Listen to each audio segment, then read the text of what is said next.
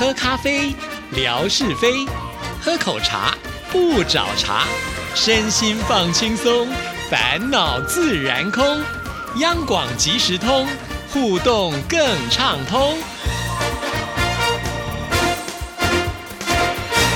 亲爱的听众朋友，大家好，欢迎收听今天的央广即时通，我是谭志毅。今天星期二是吓你一跳的时刻，我们有请人气王志平出场。哦嗨哟，哎，你现在不能讲哦嗨哟。口尼基哇，我是夏志平，大家好。我为什么要变成人气王了？就是你丢的一些梗啊，听众朋友都会觉得很有趣呢，很想知道结果。还记得就是志平之前不是去日本的时候，嗯，我就每天呢几乎是把他的行踪曝光在我的微博上，然后呢，我都很如实的把他所表现的内容呢给呈现出来。还记得有一次呢，志平好像住了一个呃饭店嘛。对不对？一个小旅馆哦，那个小旅馆很古老的小旅馆，对，就是那种合适型的。是，据说你还去了公共浴池，到了门口的时候呢，还尖叫。你就写到这里，那很多听众朋友就在下面猜啊，到底发生什么事情？我好想知道啊！既然应听众朋友的要求，我们节目呢有求必应，就要请志平今天来为大家揭晓。好，那个小旅馆是位在于燕根。啊，燕根这个地方是在日本的这个琵琶湖周围的一个小的这个古城。那我们去那边最主要是因为想要吃它的鳟鱼，然后呢也看一看，顺便逛一下这个燕根的古城。那我们在那边住的那个晚上呢，住的那个旅馆就是一个很老的建筑所改建的旅馆。那我们住的那个房间呢，全部都是榻榻米。这个老板呢，在这个离开之前，离开我们的房间之前，他跟我说：“哎。”你们这个浴室哈，是我们在这边是这个混浴制啊，就是共浴制，就是男女混汤啊，男生可以进去，女生也可以进去，是，而且那里面都是这个热水池，好像是泡温泉的感觉，是。那我就想，哦，好吧，可是我也不好意思去吓人嘛，对不对？那我就等到说晚上十二点之后啊，想说人比较少了，我可以去吧，没有人我比较自在一点，对不对？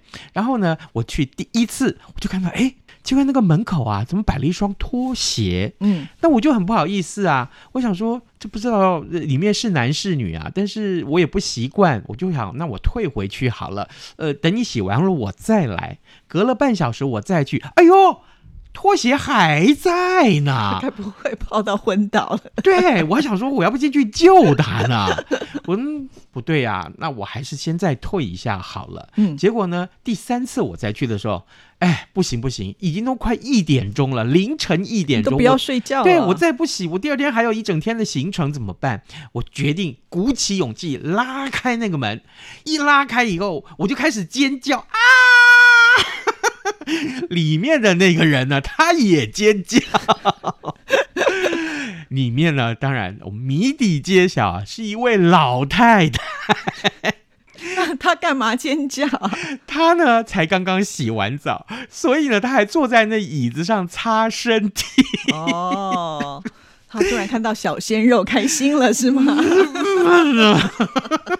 我又不是小鲜肉，好吧？那看到了老腊肉，伤心的尖叫嘛。然后呢，这位老太太，因为她就说日文嘛，嘟嘟囔囔的，呃，这个我真的是坦白讲，我也听不懂啊。在那边讲一大堆，她是音调也很低，我以为她生气了，那不得了了，对不对？立刻本能的反应就把把那个门再拉上，然后赶快跑 啊！天哪！所以最后你到底泡成了没嘛？好，这个又过了半小时，你还去？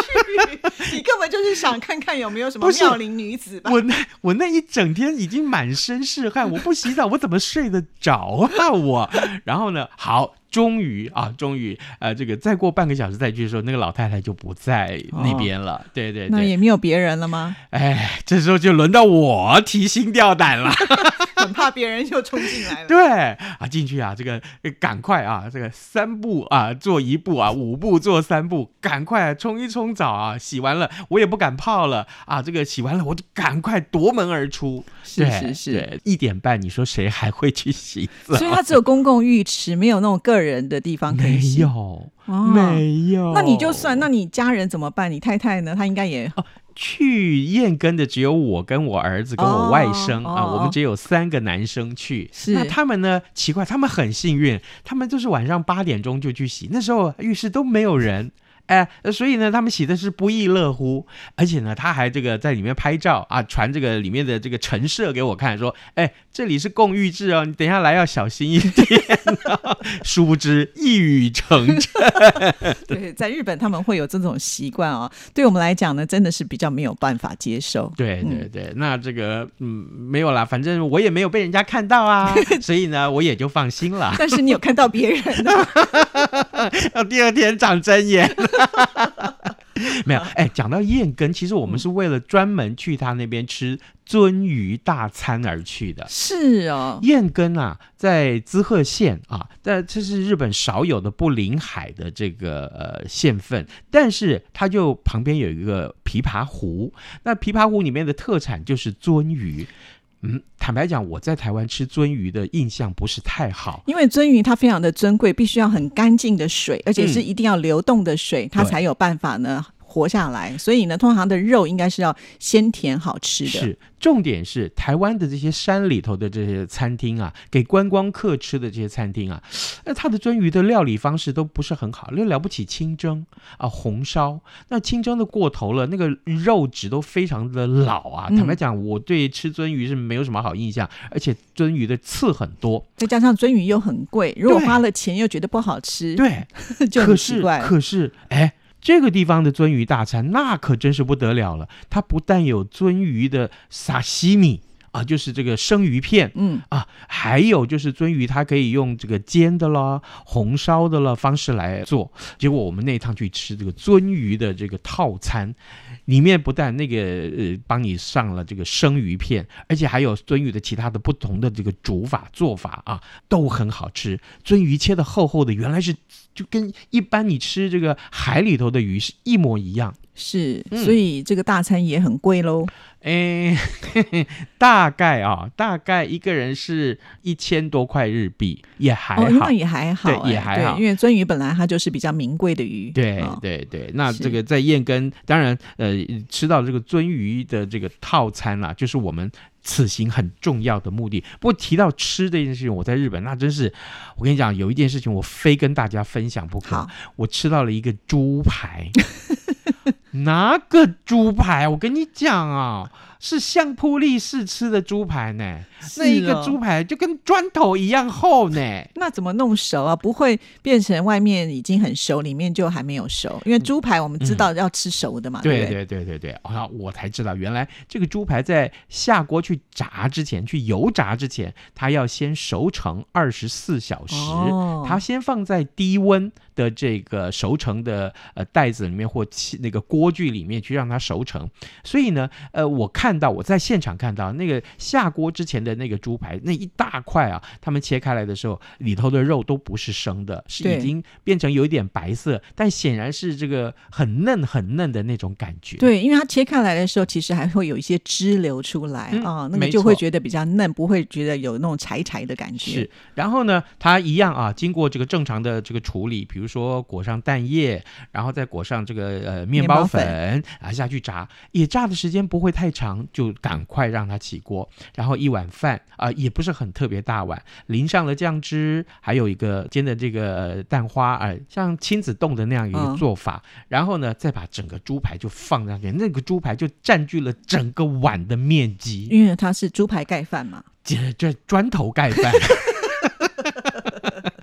我建议他吃这个很辛苦，你嘴巴要张很大，你才能够把它咬下去啊。是，没错。然后重点是这个店啊特别有名，它是一个相扑力士来来开的。结果呢，我大概那天这样光排这个队就花了一个小时的时间，整整一个小时，我在太阳底下真是挥汗如雨啊。然后呢排进去，好不容易啊，我就真真的，你为了吃这个最大号的猪排，它有很多种 size，我就点一个最大的。当然当然，排队排这么久了。然后呢，呃，又点了一杯生啤酒。嗯啊，那真是好喝啊，而且好对味。对，说到生啤酒，其实这一次呢，志平也提供了一个生可乐的照片，对不对？对，我跟你讲，生啤酒啊，就是意思就是，也许跟一般的啤酒啊，这个喝起来不太一样的口感。听说是这个气泡更细腻啦，听说是这样子啊。那当然了，呃，这个生啤酒跟一般的啤酒处理的方式不同，一般的啤酒处理的方式还经过一些高温啊。那可是什么叫生可乐？跟我们一般所喝到的这个百事可乐。啦，或者是这个呃可口可乐又有什么不一样？原来我们一般所喝到的可乐，那也是经过高温处理的，它要把它里头的糖啊，呃，把它融化掉，呃，会比较均匀一点。所以我们喝到的这个一般的可乐，大概都是那个口感。如果你并不是喝可乐的行家，坦白讲，呃，这个两杯可乐摆在你面前，你不知道分辨哪一杯是什么牌子。可是。我一喝生可乐，我就很明显的感受到那个气泡的细腻呀！哎呀，我简直就是眼睛为之一亮。我我觉得好像天灵盖打开了，你你这个感觉就好像是拐个弯就说自己就是行家的，没有啦。我跟你讲，我天灵盖都打开来了。我的好朋友啊，那个叫做那个公民老师黄义忠，有没有？他看到我 PO 着，他说他想喝，哎，叫我一定要带一罐回来。那个可以带回来吗？当然带不回来喽，对不对？你想想看，如果带一瓶可乐回来，你还没有出关，你就得通把它倒掉。对，不然你放在行李箱，那个压力太大的时候，它可能会爆掉开来了，对不对？那我整个衣服不就完蛋了吗？就可乐口味。对，所以呢，很很遗憾。但是我后来才知道，原来台湾也可以买得到，是是上网去买。是是。可是呢，那一瓶大概就是那个普普通一个手拿罐的那那种大小，它一瓶就要一百多块新台币，这么贵，很贵，一百多块，我觉得我可能不会买。但是我还是建议大家，如果可以有的话，生可乐，哎。喝喝看好不好？是口感完全不一样。哇，这个志平这一次呢去旅游，真的带给我们好多新的知识哦，尤其在美食的这一块哦。嗯，对，就这除了这个生可乐，我跟你讲，养乐多，养乐多有什么好喝的？养乐多就乳酸菌嘛。对。但其实，在台湾我们从小喝到大。我跟你讲，日本人发明一种新的养乐多。口感跟旧的养乐多一模一样，但是招牌不一样。嗯，可是呢，就在这个超市里面造成抢购。为什么？哎，因为它里面加了一个不一样的东西。你如果去日本的超市里面看到 Y 一千，Y 就是 X Y Z 那个 Y，Y 一千那个瓶子比较高啊，比较细的这个养乐多，请你一定要买来喝。如果有在卖的话，因为通常一般是应该都被抢光了。嗯，那个呢，句话就是可以帮助你睡眠。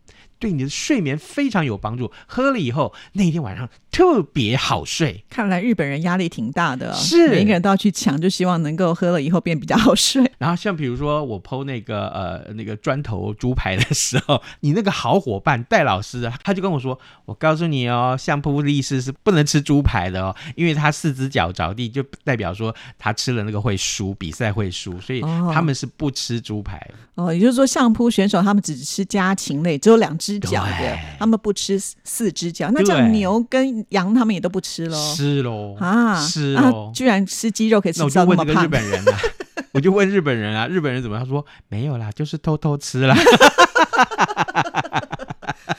虽然可能有这样子的一种传说，但是不信邪的也蛮多的，或者是说抵挡不了那一些美味啦。嗯嗯。然后就是我觉得最让我惊艳的，其实就是它的罐头的玉米汤。